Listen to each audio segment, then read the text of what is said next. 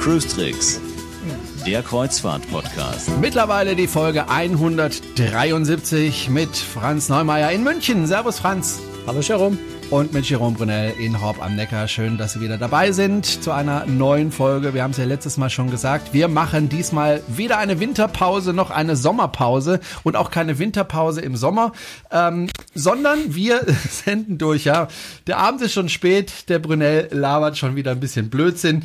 Egal. Der Brunel hat aber auch Hunger und ähm, wird nach dieser Folge dann mal Abendessen äh, gehen ähm, beziehungsweise ja, kriegt halt was von seiner Frau auf dem Tisch serviert. Es gibt heute Jiaozi chinesische Jiaozi. Das sind äh, Teigtaschen mit ah. äh, verschiedensten Füllungen kann man die machen. Entweder mit Schrimpsfüllung oder mit Hackfleisch oder mit Gemüse. Gut, dass ich jetzt schon Abend gegessen habe, sonst ja. würde ich jetzt Hunger kriegen. Also richtig lecker, weil meine Schwiegermutter ist zurzeit zu Besuch und die steht eigentlich den halben Tag in der Küche und kocht. Also ich würde mir meinen Urlaub anders gestalten, aber meine Schwiegermutter mag das gerne, dass sie da in der Küche steht. Das macht ihr richtig Spaß und dann äh, versucht sie mich immer mit solchen chinesischen Gerichten zu verwöhnen. Und da sage ich äh, nicht nein dazu. So, Schade, äh, dass du so weit weg wohnst, sonst würde ich ja. mal vorbeikommen, das zu probieren.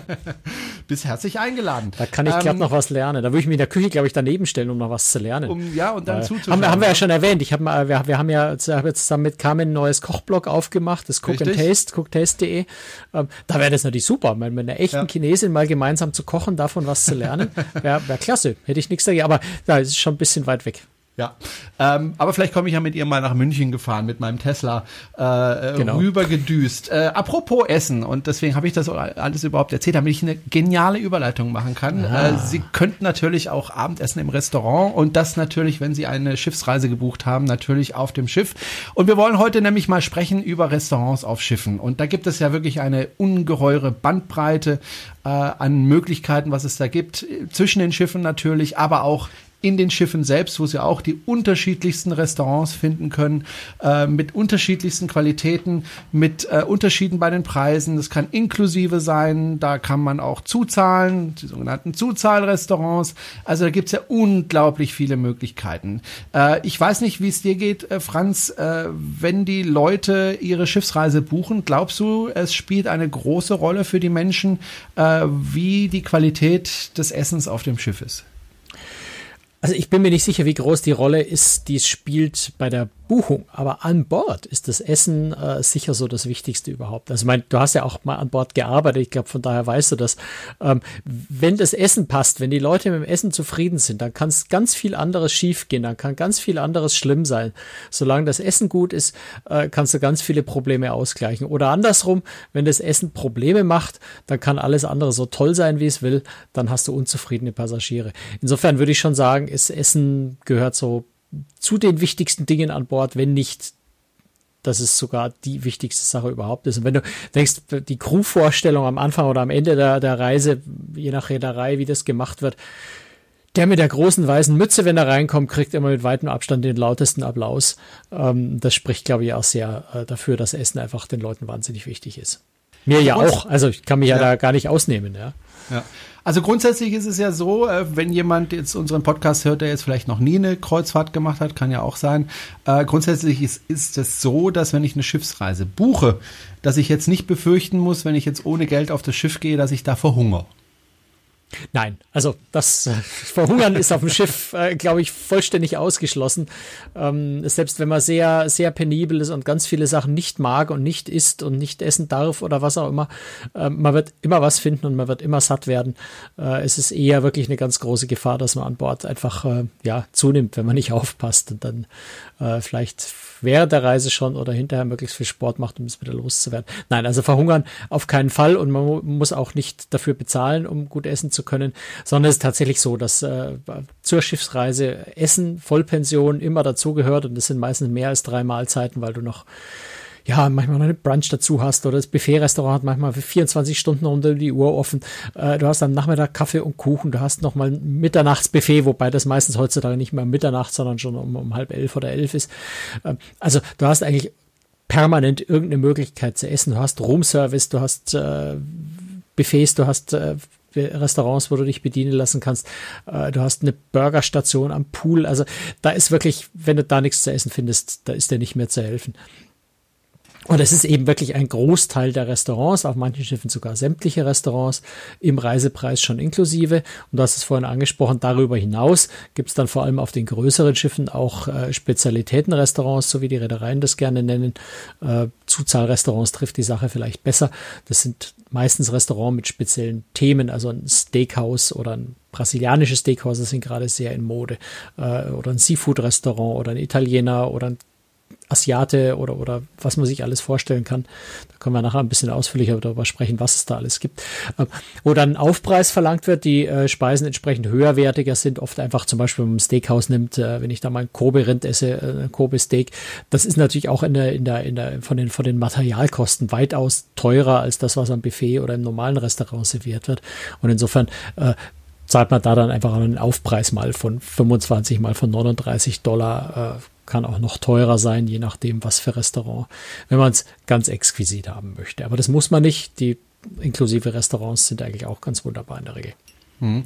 Äh, ich kenne ja sowohl AIDA als auch TUI Cruises ganz gut, eben auch als Passagier, beziehungsweise weil ich dort gearbeitet habe.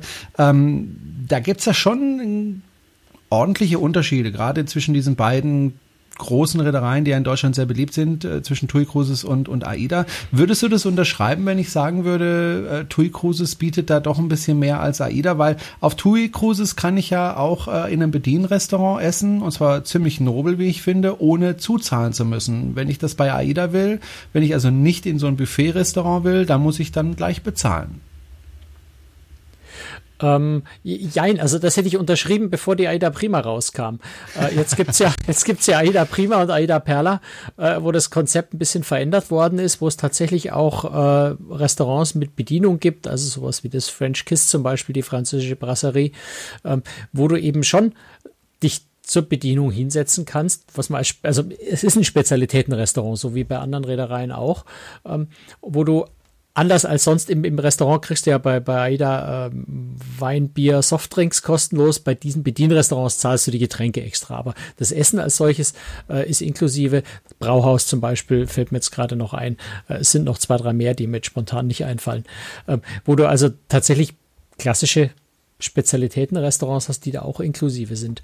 Äh, insofern seit Aida, Perla und Prima, ähm, ja, ist es bei Aida ein bisschen anders. Bei den kleineren Schiffen, älteren Schiffen äh, ist es tatsächlich so, du hast das, äh, die, die drei oder vier Buffet-Restaurants, die inklusive sind.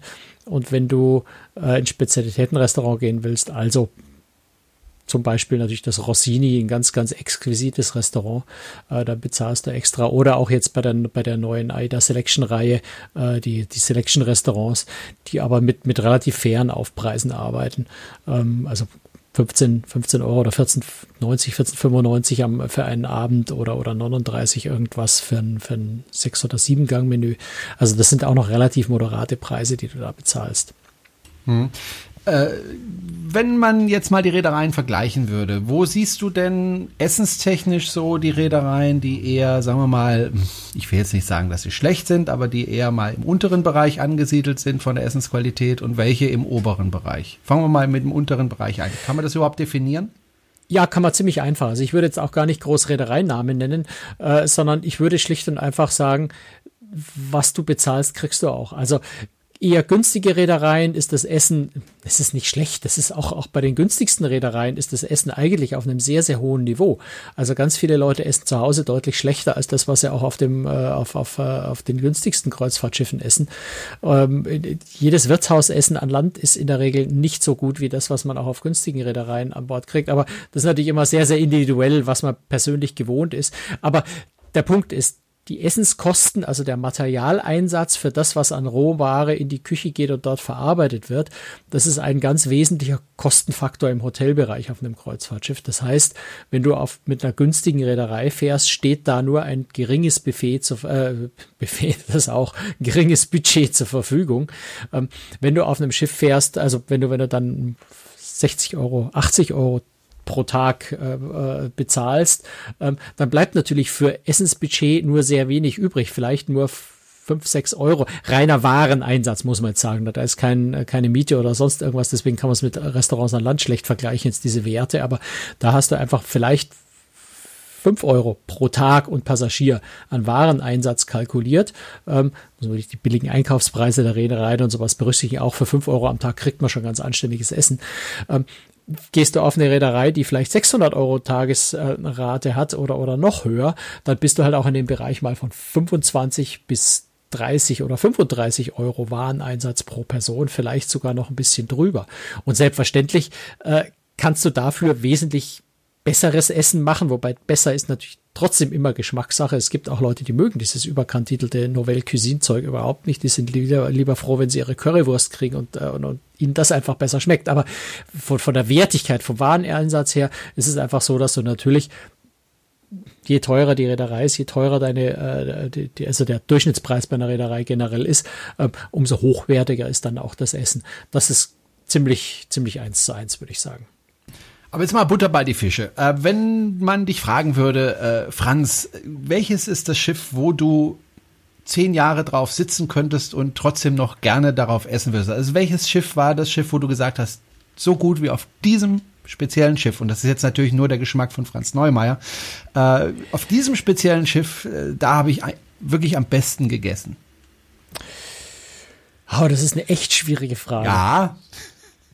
Ähm, also es ist vor allem deswegen eine schwierige Frage, weil du gefragt hast, wenn ich da zehn Jahre drauf fahre. ähm, und ich Gut, bin mir nicht sicher, ob ich, ich bin mir, ich, äh, ob, ob ein oder zehn Jahre, ich bin mir nicht sicher, ob ich länger als zwei Wochen äh, Sterne essen essen wollen würde. Ja, sondern ich bin dann auch irgendwann an dem Punkt, wo ich sage, jetzt möchte ich wieder mal ein richtig gut gemachtes Wiener Schnitzel, was ja mir im Zweifel gar nicht so billig ist. Ähm, gesunde, gut gemachte Hausmannskost, äh, solide italienische Küche, die, die mit Liebe gekocht ist, ist was, was ich dann längerfristig lieber essen würde. Insofern hat mir zum Beispiel die Costa Neo Riviera äh, sehr, sehr gut gefallen mit ihrer regionalen Küche, äh, die in der Hinsicht, äh, also so für, für ein Jahr, glaube ich, mir mehr liegen würde. Aber wenn du fragst, wo habe ich am jemals besten gegessen? Ähm, dann sicher bei Oceania auf der Marina auf diesem Ship Visit, da haben wir in der letzten Folge ja schon drüber gesprochen, das war sensationell. Äh, bei Sea Dream, äh, da war ein französischer Küchenchef, der einfach traumhaft gekocht hat. Ähm, das Restaurant, was mir persönlich bis jetzt am besten gefallen hat, ist, glaube ich, das französische Tarragon auf der Europa 2. Ähm, das wäre für mich persönlich jetzt so vielleicht das beste Restaurant, was ich auf einem Schiff je gesehen habe. Wobei es ist, es ist echt so schwierig, ja. Also da sind viele, viele, die, die da nicht weit weg davon sind. Ähm, auch wenn ich Celebrity Cruises nehme, das ähm, Murano, heißt es Murano? Ich glaube schon. Bin mir jetzt nicht mehr ganz sicher. nicht fragen, ich war es ist nicht. zufällig auch, äh, meistens sind die französischen Restaurants tatsächlich die besten. Also das französische Spezialitätenrestaurant bei Celebrity Cruises ist einfach auch absolut exzellent und wer würde, glaube ich, an Land äh, könnte sich das durchaus einen Stern verdienen. Ähm, und ähm, insofern, es gibt ganz, ganz viele richtig, richtig tolle, richtig leckere Restaurants.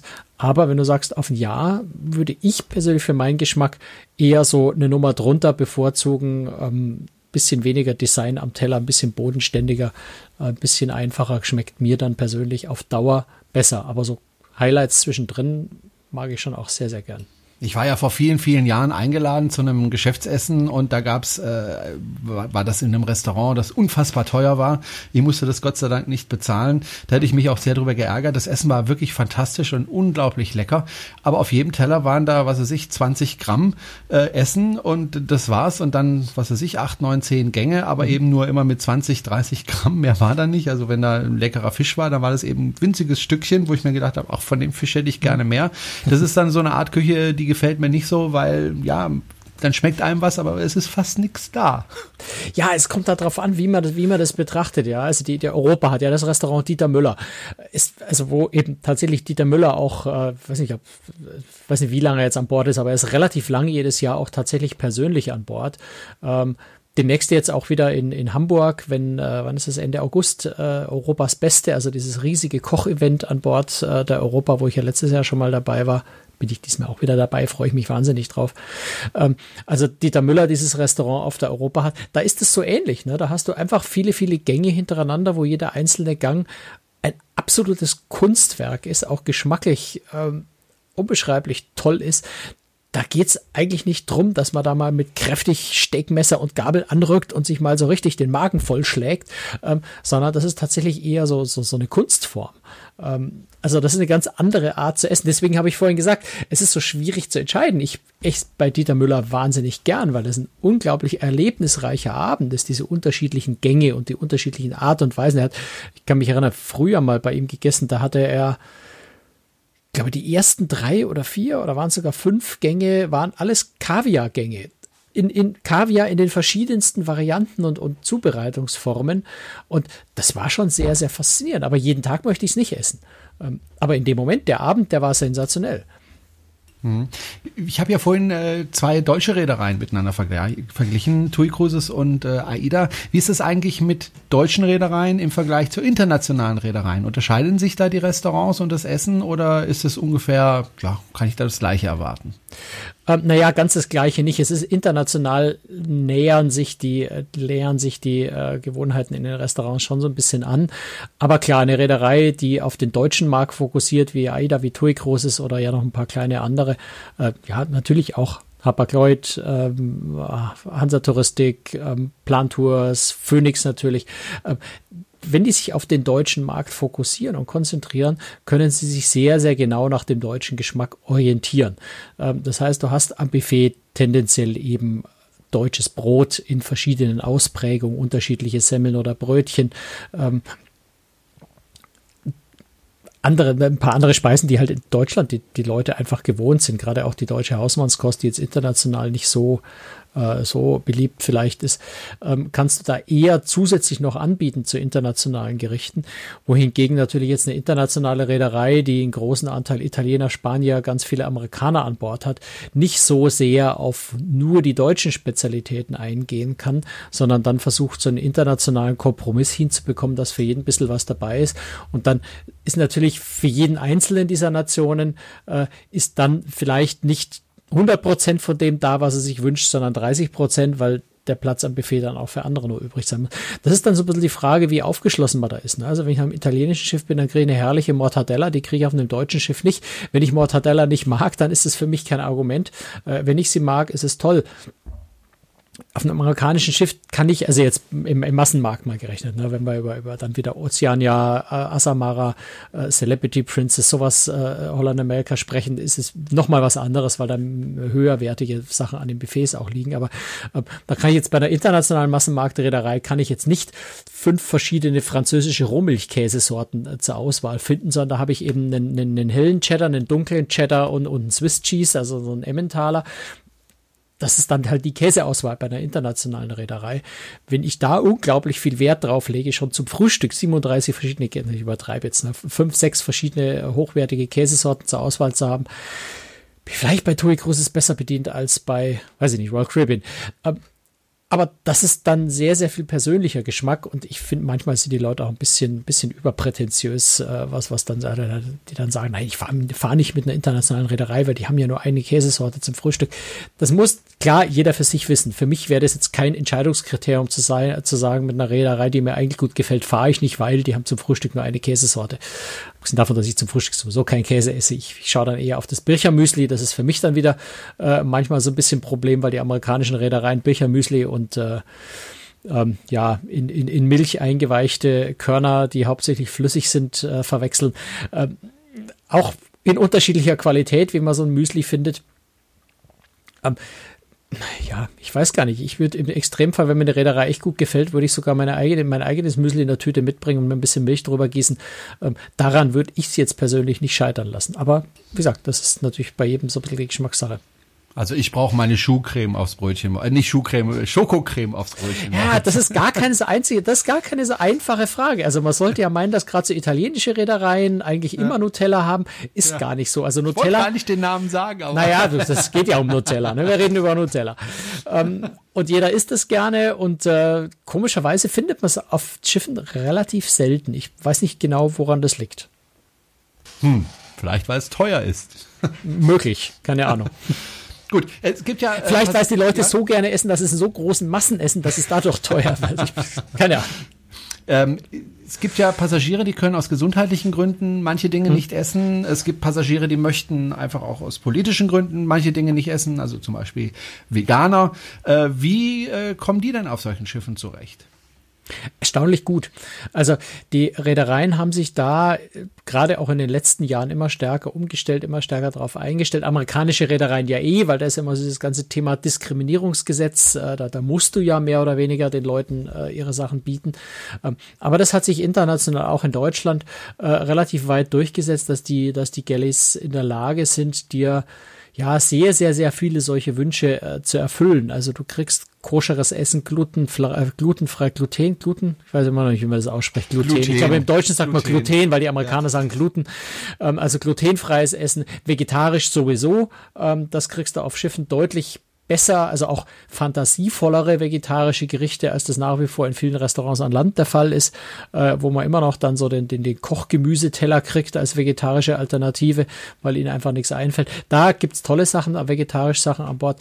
Vegan zum Teil, also vegan ist noch so ein bisschen, so ein bisschen schwierig. Es gibt die eine oder andere Reederei, die angefangen hat, äh, auch ihre Köche vegan zu schulen. Ähm, so der eine der allerersten war Sea Dream, weil deren Eigentümer selber Veganer ist und tatsächlich seine Köche äh, in den veganer Küche geschult hat. Da habe ich das erste Mal auch veganes Essen gegessen, das mich umgehauen hat, weil das so lecker war. Also ich habe da die ganze Woche lang äh, habe ich von der normalen Speisekarte gegessen, weil die ja es ist einfach sensationell lecker da und habe immer gedacht, Mensch, vegan, eigentlich solltest du das mal ausprobieren, auch schon aus Recherchegründen beruflich, du solltest äh, dich zwingen, das mal auszuprobieren. Ich habe da so große Widerstände gedacht, dass das alles andere auf dem der Speise so gut geht nicht. Dann habe ich bin mit dem Chefkoch äh, ein Interview gemacht am, am vorletzten Tag oder am vorvorletzten Tag und habe ihm das eben auch so geschildert. Ich, ich, ich würde ja gern probieren, aber das andere Zeug ist auch so gut. Und dann hat er gesagt, komm, äh, sag deinem Kellner heute Abend einfach, äh, er soll mir Bescheid sagen, dann mache ich dir so einen Probeteller und, und tu da einfach mal ein paar von den veganen Gerichten drauf, damit du sie zusätzlich zu deinem normalen Essen probieren kannst. Und kaum hatte ich meine Gabel im Mund, habe ich echt bereut, dass ich die ganze Woche nicht öfter vegan bestellt habe, weil das war also einfach ich habe es nicht für möglich gehalten, dass veganes Essen so gut schmecken kann. Es war super, super lecker. Und immer mehr Reedereien fangen jetzt tatsächlich an, äh, das auch anzubieten. Und äh, insofern äh, wichtig ist dabei nur natürlich gerade, so wenn man natürlich Allergien hat, solche Dinge, äh, wenn man also wirklich darauf angewiesen ist, es lebensnotwendig ist, dass man diese äh, diese Speisen so kriegt, ähm, dass man das bei der Reederei möglichst vorher schon anmeldet. Ähm, dann können die nämlich natürlich entsprechend im Einkauf auch entsprechende Waren beschaffen äh, im Extremfall. Ähm, und zumindest aber dann spätestens am ersten Tag äh, vielleicht gleich zum Maitre d' ins Restaurant gehen und dort Bescheid sagen bzw. nachfragen, welche Möglichkeiten es gibt. Ähm, also ich habe zum Beispiel bei, bei äh, Oceania Großes, Oceana Großes auf der Marina auf dem Ship Visit haben die auch gesagt, sie machen das so, dass äh, die Passagiere, die eben solche speziellen Wünsche haben, äh, schon am Anfang der Reise sich mit dem, mit dem Koch absprechen, ähm, so dass sie dann von ihrem Kellner am Tisch auch gleich entsprechende Speisekarten bekommen. Das heißt, man spart sich dann vielleicht auch die Peinlichkeit oder die, man hat vielleicht auch einfach keine Lust, seinen Tischgenossen zu erklären, dass man jetzt irgendwas Spezielles isst oder eine besondere Diät, ähm, sondern man bekommt dann einfach gleich eine andere Speisekarte, beziehungsweise der Kellner weiß auch, äh, wenn ich Gericht X oder Gericht Y bestelle, bestelle, dass er mir das dann eben äh, in der koscheren Variante bringt oder in der, in der glutenfreien Variante bringt, ohne dass ich das dann nochmal extra sagen muss. Also die Reedereien stellen sich da schon immer mehr auf diese Anforderungen ein, einfach auch, weil es immer mehr Leute gibt, die ja, ob jetzt, also möchte ich gar nicht bewerten, ob das nur eingebildet ist oder ob es Mode ist oder ob es wirklich äh, gesundheitlich so ist, laktoseintolerant sind, äh, eben das glutenfrei, was ja gerade sehr, ich sage jetzt einfach mal salopp in Mode ist, ähm, da bleibt den Reedereien auch gar nichts anderes übrig, als das, äh, das zu erfüllen. Mhm. Die Reedereien produzieren ja sehr, sehr viele essbare Sachen und bestücken auch die Buffets. Äh, Buffet, das äh, am Schluss natürlich nicht komplett leergeräumt ist. Es geht ja gar nicht. Wäre traurig, wenn ich dann als Passagier an ein leeres Buffet käme. äh, dürfen das ja nicht für den nächsten Tag einfach aufbewahren, sondern nee. das muss tatsächlich weggeschmissen werden. Das ist auf den Schiffen genauso wie an Land. Äh, jetzt stellt sich natürlich die Frage, was passiert eigentlich mit dem Essen, was da übrig bleibt? Ich kann mir vorstellen, das sind ja hunderte von Kilos jeden Tag, die da zusammenkommen. Mhm. Ähm, ja, also das wird, also es ist natürlich von Reederei zu Reederei ein bisschen unterschiedlich, wie das gehandhabt wird. Ähm, was du generell mit frischen Lebensmittelabfällen, also mit, mit Gemüse, mit Obst, mit solchen Sachen machen äh, kannst und was auch stattfindet, ist, dass du das schreddern und ins Meer abgeben darfst auf hoher See. Ähm, da freuen sich die Fische. Also ganz, ganz, ganz einfach und salopp. Das ist überhaupt kein Drama. Ähm, ansonsten werden Lebensmittelabfälle sehr häufig auch ähm, äh, dehydriert, also gepresst, entwässert, äh, getrocknet äh, und dann in der bordeigenen äh, Müllverbrennungsanlage auch verbrannt. Ähm, also da kann man okay. mit Lebensmittelabfällen sehr viel machen. Denn, äh, und das ist so eine der Absurditäten in der, in der, in der Schifffahrt generell, da können die Reedereien nichts dafür. Ähm, du darfst äh, Lebensmittel an Land nicht äh, weiterverwerten. Also man könnte ja sagen, das, was übrig bleibt, wenn ich in Hamburg anlege, spende ich da Hamburger Tag. Nein, den, den Schweinen, weiß ich, da, nein, selbst den Schweinen darf es nicht geben. ähm, es ist wirklich, es ist traurig, aber es ist wirklich so, ähm, das ist, das muss als Sondermüll entsorgt werden. Äh, das sind die gesetzlichen Vorschriften, zumindest in der EU. Und ich nehme an, dass das in Australien, in den USA nicht anders sein dürfte. Du musst es als Sondermüll entsorgen, weil es kommt ja aus dem internationalen Ausland, äh, entspricht deswegen nicht den Quarantänevorschriften. Da könnten Ungeziefer drin sein, weiß der, ist sehr hypothetisch, weil so viel Hygiene wie an Bord von Kreuzfahrtschiffen gibt es kaum irgendwo in der Welt. Das heißt, das Zeug ist garantiert in Ordnung. Ähm, aber es ist eben faktisch so, du darfst es noch nicht mal, äh, selbst wenn du völlig intakte Lebensmittel hast, die du nur zu viel hast, äh, nicht mehr verwenden kannst. Du darfst sie auch nicht den Tafeln spenden oder sowas. Äh, dürfen Kreuzfahrtschiffe leider nicht, was Hotels an Land äh, dürfen. Das liegt eben an irgendwelchen zollrechtlichen äh, und, und Quarantänevorschriften, habe ich mir mal erklären lassen.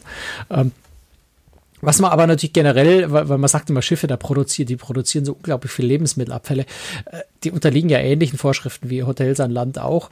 Ähm, und der Vorteil in der Hinsicht jetzt auf Kreuzfahrtschiffen ist, dass du da ja sehr, sehr viel mehr Passagiere an Bord hast. Das heißt, also so dieses Verhältnis, was pro Passagier an Lebensmitteln weggeschmissen wird, dürfte, ohne dass ich jetzt konkrete Zahlen kenne, allein durch diese große Menge der Passagiere wahrscheinlich pro Passagier deutlich weniger sein, als das in Hotels an, an an, an Land der Fall ist. Aber das ist jetzt ein bisschen Spekulation von mir, weil ich die Zahlen nicht genau kenne. Aber ich denke, es ist relativ offensichtlich, dass wenn ich, wenn ich zwei, 3.000 Passagiere an Bord habe und für die ein Buffet mache, äh, dass da im Verhältnis zu den Passagieren äh, weniger weggeschmissen wird als in einem Hotel mit 500 Zimmern. Ja, Was ja aber ein ähnlich umfangreiches, äh, auswahlreiches äh, Buffet natürlich ja, anbietet. Ja, ja. Nee, das leuchtet mir ein. Äh, letzte Frage an dich. Ähm, du bist ja relativ lang jetzt inzwischen schon auf Schiffen unterwegs und regel, regelmäßig auf Schiffen äh, drauf. Äh, kann man da irgendwelche Trends feststellen, in welche Richtung äh, das geht in den Restaurants oder ist es so dermaßen ja abwechslungsreich, äh, je nach Schiff, dass man da gar keinen Trend feststellen kann? Ähm, ja, doch so ein bisschen Trends gibt's schon. Also so in der, in der, Vergangenheit, das ist jetzt allerdings tatsächlich kein neuer Trend mehr, sondern das ist schon Vergangenheit. Hat man zum Beispiel gesehen, dass äh, Reedereien angefangen haben, äh, eine, eine brasilianische äh, Steakhouse, die Curascaria einzuführen. Plötzlich hatten ganz viele die Curascaria. Äh, japanisches Teppanyaki ist irgendwann mal aufgekommen. Plötzlich hatten ganz viele Teppanyaki-Grills äh, an Was Bord. ich ganz toll fand, persönlich, also weil ich mhm. ja dann auch immer mit Chinesen unterwegs bin und die sich dann endlich aussuchen können, was sie da essen wollen und das ja. dann sich anbraten lassen können. Ja. Esse ich auch so ganz gerne hier an Land. Es ist sehr unterhaltsam. Ich muss ehrlich sagen, äh, an Land ist es meistens besser und billiger, aber äh, es, ist ein, es ist ein witziges Erlebnis. Das, das auf jeden Fall. Ähm, was jetzt aktuell tatsächlich ein sehr, sehr großer Trend ist, ist äh, zu regionalen Gerichten. Also das heißt, wenn das Schiff im Mittelmeer unterwegs ist, dann gibt es dort eben italienische, südfranzösische, spanische Spezialitäten in den Restaurants. Es wird zum Teil versucht, auch regional einzukaufen. Das ist also einer der großen äh, Kritikpunkte, die man vielleicht noch an Reedereien haben kann, dass die sehr, sehr zentral einkaufen, was natürlich von der Logistik her anders kaum geht, weil wenn du in selbst, selbst in dem großen Hafen wie in Barcelona mit einem 3000 Passagiereschiff einfährst und sagst, ich brauche jetzt mal, ähm, ja, acht Thunfische komplette, dann zeigen die dir auch einen Vogel und sagt, heute früh haben wir einen gefangen, mehr gibt's hier nicht am Fischmarkt. Ähm, also du kriegst einfach die Mengen lokal, zum Teil überhaupt nicht. Deswegen wird zentral eingekauft, zum Teil wirklich mit Containern um die halbe Welt diese Lebensmittel verschifft. Fleisch ist so ein Thema, da legen die Amerikaner großen Wert drauf, dass das äh, amerikanisches äh, Fleisch ist. Das wird dann eben aus Amerika in großen Massen per, per Container nach Europa geschafft und dort auf die Schiffe verladen, statt dass man riesiges Fleisch kauft. Ähm, da gibt es aber tatsächlich zunehmend den Trend, dass man zumindest zum Teil versucht, mit regionalen Spezialitäten, regionaler Küche zu arbeiten und Teile dieser Sachen, gerade natürlich die frischen Sachen, ähm, lokal einzukaufen. Das ist ein ganz neuer Trend. Ein zweiter Trend, der ja schon eine Weile geht, aber im Moment äh, immer, immer wildere Blüten treibt, ist, dass, äh, dass man Starköche einkauft, Starköche einsetzt, die Menüs kreieren, die Restaurants an Bord eröffnen, ähm, also sich mit wirklich mit großen Sterneköchen, mit großen Namen aus der Küchenwelt äh, schmückt, ähm, ja, um tatsächlich oder, oder zumindest den Eindruck zu erwecken, man hätte besonders hochwertiges, besonders tolles Essen. Wobei man da einfach sagen muss, wenn eine Massenmarktreederei sich von einem Sternekoch äh, ein Menü entwickeln äh, lässt, dann mag das ein recht fantasievolles Menü sein, aber der Wareneinsatz von 5, 6, vielleicht 7 Euro pro Passagier und Tag äh, wird dadurch nicht angehoben, sondern es ist dann ein Sternekoch, der aber auch mit diesen Beträgen ähm, zurechtkommen muss. Das ist sehr spannend, wie ein Sternekoch damit dann umgeht und was dabei rauskommt. Ähm, aber man muss also jetzt auch nicht sich der, der Illusion hingeben, dass wenn ein Sternekoch ein Menü kreiert für Costa MSC, Norwegian Royal Caribbean, ich zähle die jetzt einfach mal der Schnelle nach durch auf, um, um so die, die Range abzudecken, ähm, dann muss man sich natürlich nicht erwarten, dass man plötzlich Sterneküche an Bord kriegt im normalen Restaurant, äh, mhm. weil das gibt natürlich auch der Reisepreis, den man bezahlt hat, nicht her. Ja. Gut, Franz, ich glaube, wir haben so ziemlich über alles gesprochen, über das man sprechen kann, was Restaurants an Bord von Schiffen betrifft. Wenn Sie der Meinung sind, nee, nee, der Franz hat da noch was vergessen, dann können Sie gerne ergänzen in den Kommentaren auf unserer Webseite www.cruestricks.de. Ähm, da finden Sie auch äh, Möglichkeiten, wie Sie uns unterstützen können hier, unseren kleinen Podcast. Da würden wir uns sehr drüber freuen. Und äh, ansonsten haben wir ja letztes Mal schon gesagt, wir machen keine Sommerpause. Das bedeutet, Sie hören uns in zwei Wochen wieder mit der Folge, ich glaube 174 dann.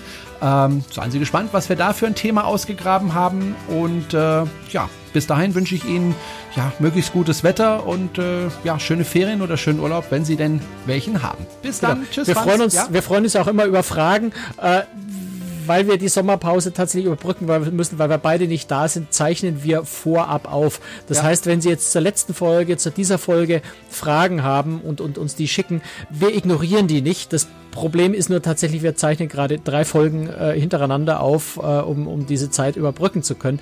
Das heißt, bis wir Ihre Fragen beantworten können, vergeht einfach automatisch eine Weile, weil wenn Sie die Fragen stellen, Sie, die ist die nächste Folge längst aufgezeichnet.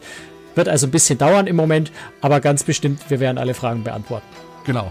Und jetzt sagen wir Tschüss und dann starten wir unser Aufnahmegerät nochmal und genau. zeichnen noch eine Folge auf.